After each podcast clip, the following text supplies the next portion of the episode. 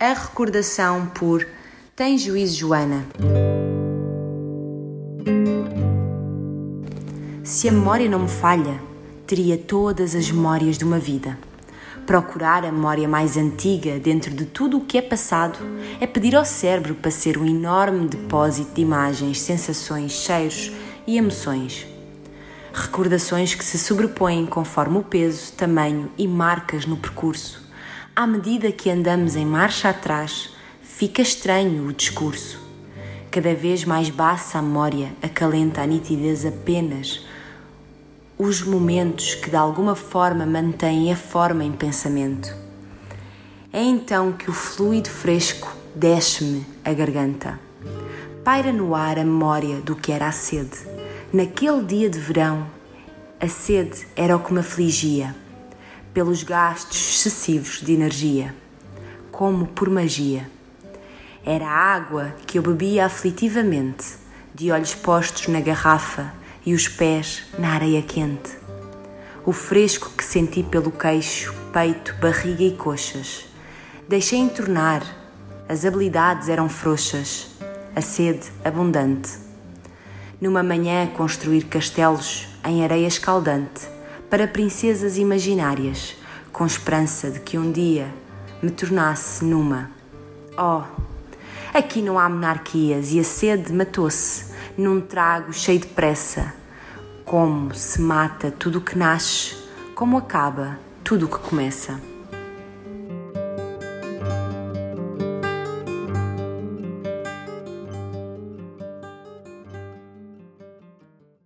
Deixe-me voar, por Joana Rita Cruz. Há tanto mais de mim do que este olhar cansado, do que este caminho por mim mas para mim traçado. É uma escolha no meio de mil. Eu podia ter tudo e agora sinto-me febril.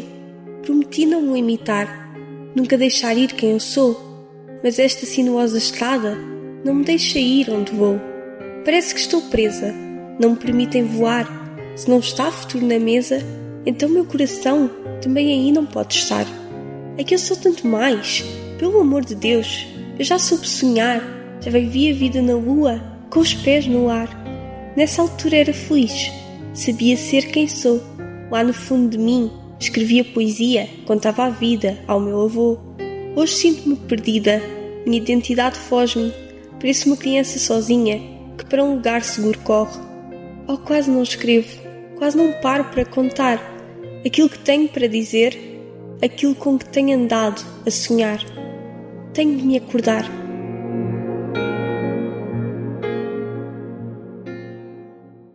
Parentesco, uma crônica de José Juca.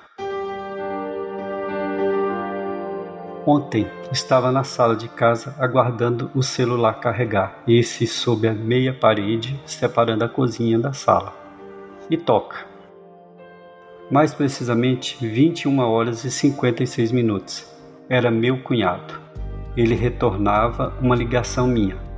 Há meses não nos falávamos. Esse trabalha em uma loja de materiais elétricos na iniciativa privada, morando em Goiás, no entorno de Brasília, trabalhando nessa cidade. Eu, funcionário público concursado, estatutário, professor da Secretaria de Educação do Estado de Educação do Distrito Federal.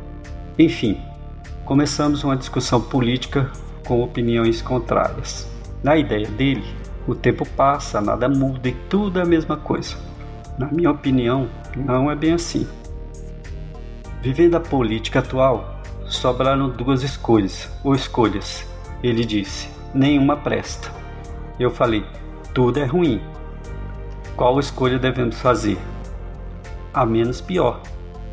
Nesse íntere, falamos de corrupção, vizinhança, comparamos renda, serviço público e privado, trabalho do vizinho, comodismo das pessoas em função de auxílios de governo, questões partidárias, ideologias, esquerda, centro, direita, progressista, conservador, neoliberalismo, meio ambiente, Amazônia e muito mais.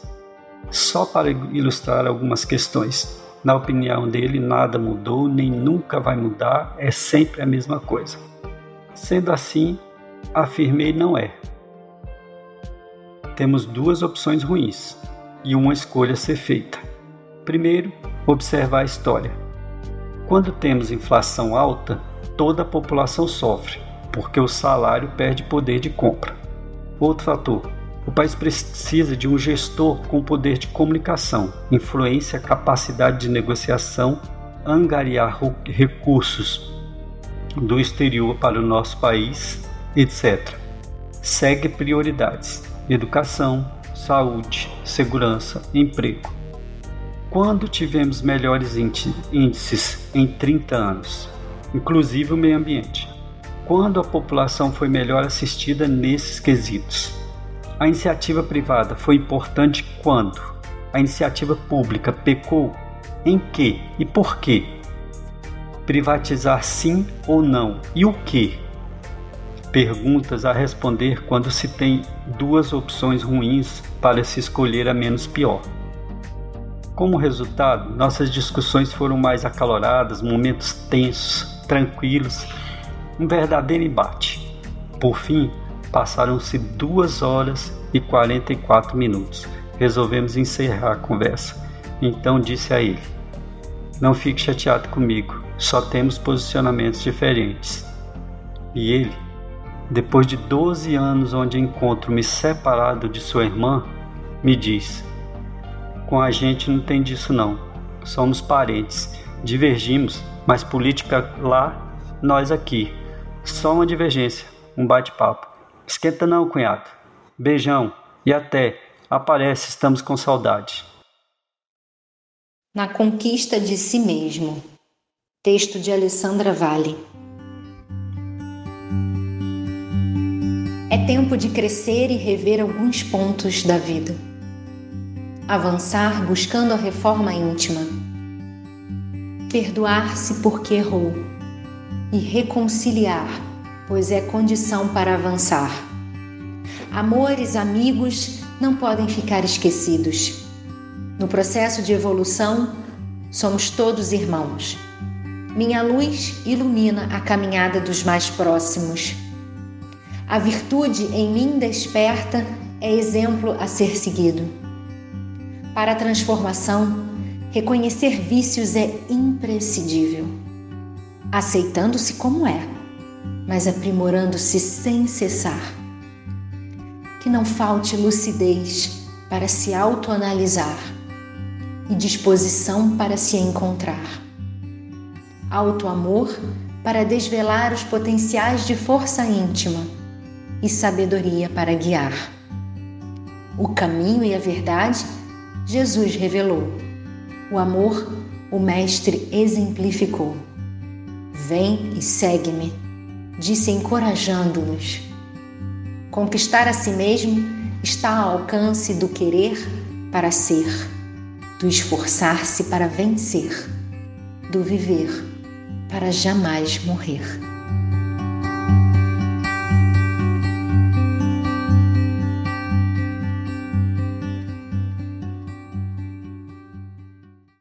A Raiva Nossa de Cada Dia, por Arlete Creaso. Podemos não reparar, mas geralmente as pessoas passam o dia todo com raiva. Temos raiva no trânsito quando o carro da frente não anda no limite que achamos que deveria andar. Raiva do pai que não estaciona o carro direito ao deixar seu filho na escola raiva do pedestre à nossa frente que não anda tão rápido quanto nós e também não nos dá passagem. Temos raiva da família que anda de mãozinhas dadas pelos corredores dos shoppings, impedindo que outras pessoas ultrapassem. No trânsito, quando alguém faz algo que achamos estar errado, passamos a dizer palavras de baixo calão, vulgo palavrões, e que muitas vezes apenas os passageiros ou nós mesmos ouvimos. Temos raiva dos preços abusivos de determinados produtos, então passamos a reclamar, mas não deixamos de comprar. Nos enraivecemos por acharmos que o dia deveria ter mais horas, sem perceber que gastamos boa parte do dia reclamando, ao invés de tomarmos atitudes. Às vezes penso que a raiva é companheira constante da raça humana. O que não percebemos é que muitas vezes a raiva é só nossa. O pedestre que impediu minha passagem está feliz passeando. O motorista que acredito ter feito algo errado não se deu conta do erro e segue adiante. Ou se percebeu o erro, ficou feliz por não ter batido ou causado um acidente. A família no shopping anda feliz pelos corredores, não se importando se as pessoas estão com pressa. Afinal, shopping é para passear e, se for em família, melhor ainda. O pai que não estaciona direito na porta da escola está feliz por poder levar seu filho antes do trabalho. O mais engraçado é que a raiva e a felicidade podem causar o mesmo sentimento, ou seja, ninguém se importa com a raiva ou felicidade alheia. É claro que estou generalizando, mas em geral é isso mesmo.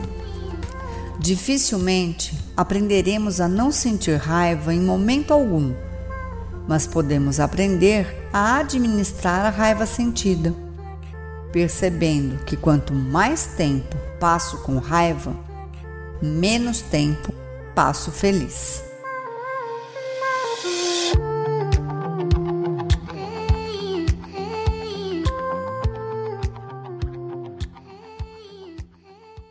É tempo de colheita, por Betânia Pereira. Até aqui plantamos, chegou a hora da colheita. Agora saberemos se as etapas foram cumpridas adequadamente. Para colher, durante o trajeto foi necessário adubar o terreno para mantê-lo forte e livre de mazelas. Necessário também saber semear sem derramar aqui e ali, sem espalhar, mas colocando no lugar certo, o local escolhido, preparado com adubo. Plantar, introduzir na terra a semente para que enraize e se desenvolva, cultivar e esperar o tempo certo de cada plantio. Essencial também sabedoria em todas as etapas. Racionalizar as etapas, considerando ter maior conhecimento por ser técnico agrícola ao invés de agricultor, faz com que você perca a essência. É saber teoria sem desgustar a prática é ensinar a lidar com a terra sem tocá-la, senti-la. Ter teoria sem prática é como falar de sentimento sem nunca tê-los vivido, sentido. Não adianta racionalizar demais, sejam relações, sentimentos, acontecimentos, etc. Nada acontece no plano do raciocínio. As coisas só acontecem quando desprendemos e permitimos a vivência. A colheita não pode ser feita de qualquer jeito. Posso até ter uma bela teoria de como fazer, mas aquele que já fez sabe segredinhos que eu nunca vou saber ou aprender se eu não saio para colher. Então, se pergunte como tem agido diante da colheita. Tem se perdido, racionalizando? Tem procurado diálogo com a terra, o agricultor e as ferramentas? Sejamos práticos, usemos sentimentos basilares e raciocínio lógico. Não percamos de vista a unidade, pensemos na coletividade. Sejamos verdes, amarelo, azul e branco. Seja país, estado de nação. Não sejamos um, sejamos nós. Vamos, vamos com a certeza de que o melhor será feito.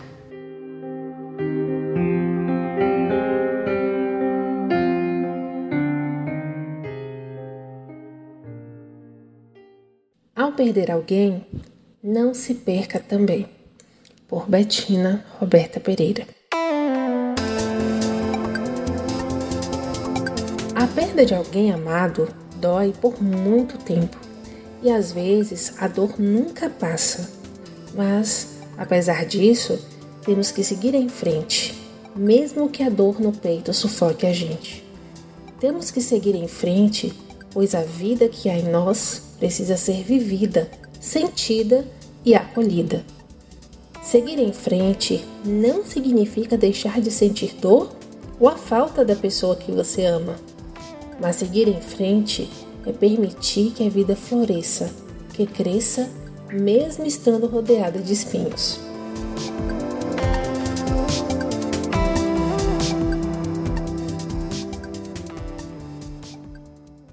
Olhos no Céu, por Luiz Primati.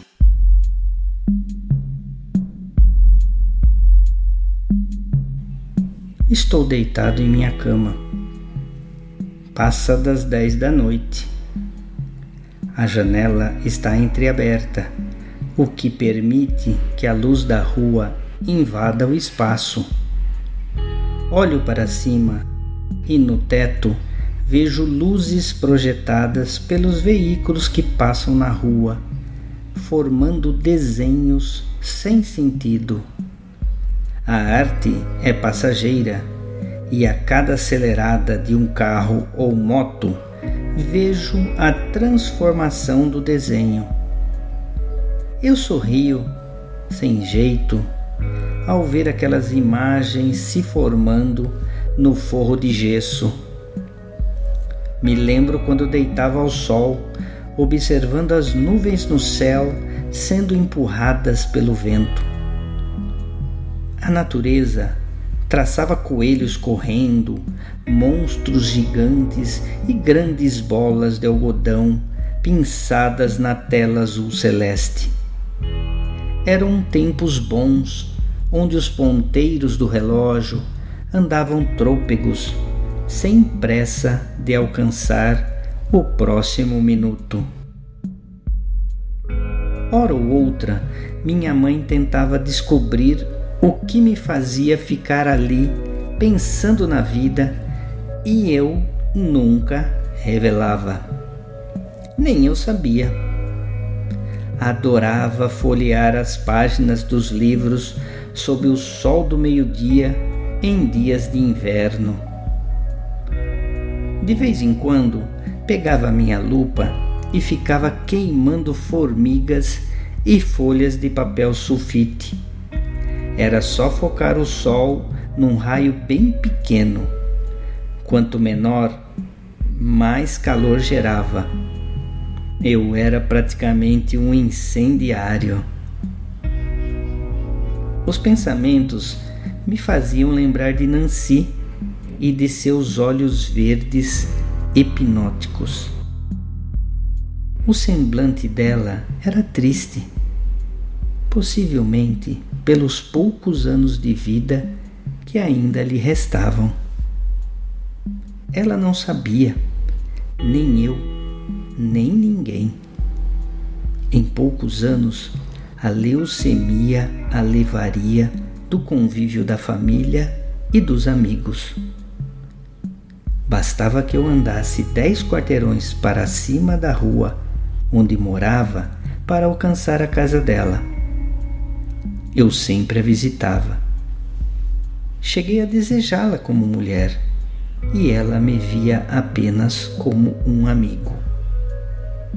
Lembro dos dias que antecederam sua partida.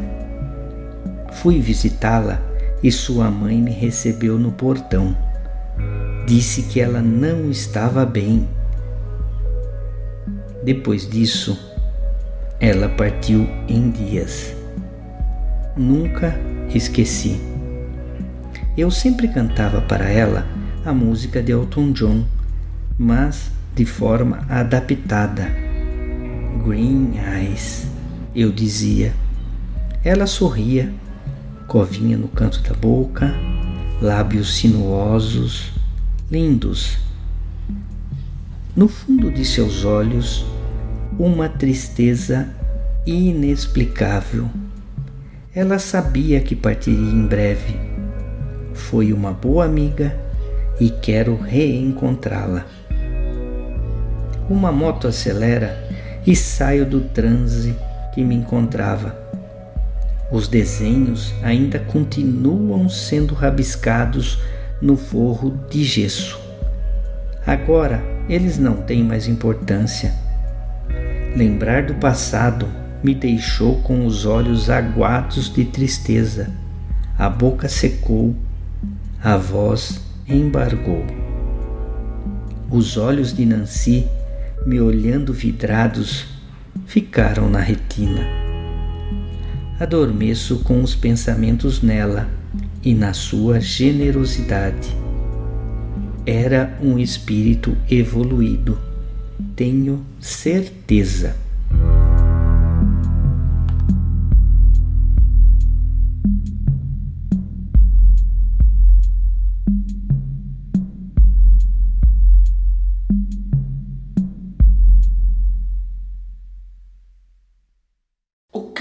Cigarra, por Simone Gonçalves. Mais um momento, recomeço da estação da vida, onde seu canto embala sua valsa sedutora. Teu jeito único e até indiscreto de chamar a atenção ecoa pelos quatro ventos até não se aguentar. Na verdade, não desiste nunca de conquistar, até o momento em que, pelo seu canto, pelo teu charme, se realiza e se vai, se esconde, desaparece. Mas, pelo poder a esse mestre concedido, fica pelas profundezas da terra, trabalhando em prol da sua natureza. Ah, que ironia do destino! Esse poder, porque ele se perde para nunca mais aparecer, dando lugar ao novo, seu fruto da dança do amor, aquela que embalou junto de seu canto sedutor. Tardes quentes, onde mormaço anunciava chuvas, às vezes pesadas, outras vezes leves, pois assim aprendemos entre as conversas tidas quando criança, com os avós pelo quintal de casa, sempre quando ouvíamos seu cantar, o cantar da chuva, mas que na verdade mal sabíamos que sua música e seu chamado era e é o cantar do amor eterno. Outono um tapete de cor e sonho. Autoria Estela Gaspar.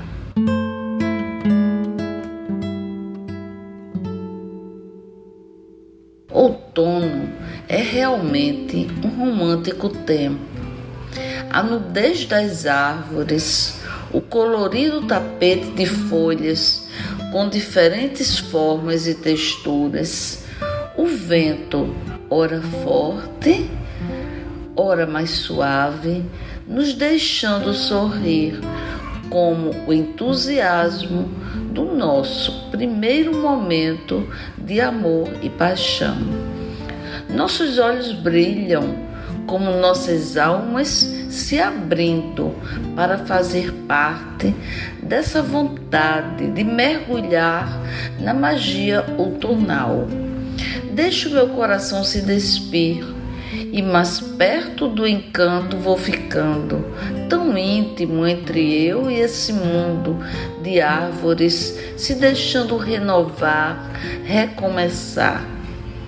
Uma obra de arte que vai deixando luz, deixando nossas mãos tatuadas por essa perfeita sincronia de traçados, que não é feito por mãos humanas, mas sim pela sábia natureza, dia a dia. Outono, um tapete de cor e sonho. Esse mundo não é somente meu, felizmente. Ele é tão verdadeiro, com versões particulares, pois os sentimentos são despertados de forma diferentes por cada um.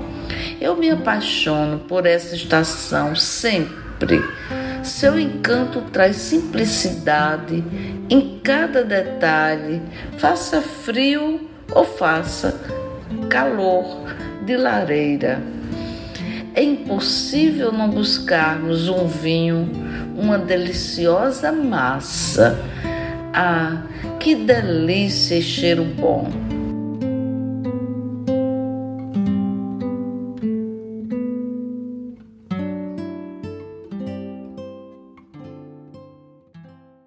Mar de Cuba, por Miguel Rabelo.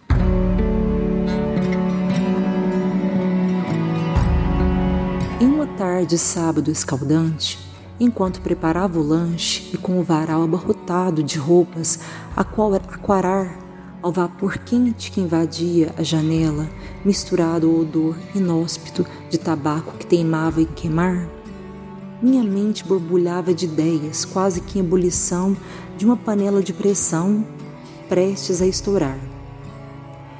Eram tantas ideias que me faltavam tempo e papel para escrevê-las, em meio a tantos afazeres que me alertavam como o tic-tac de uma bomba que a qualquer instante poderia explodir.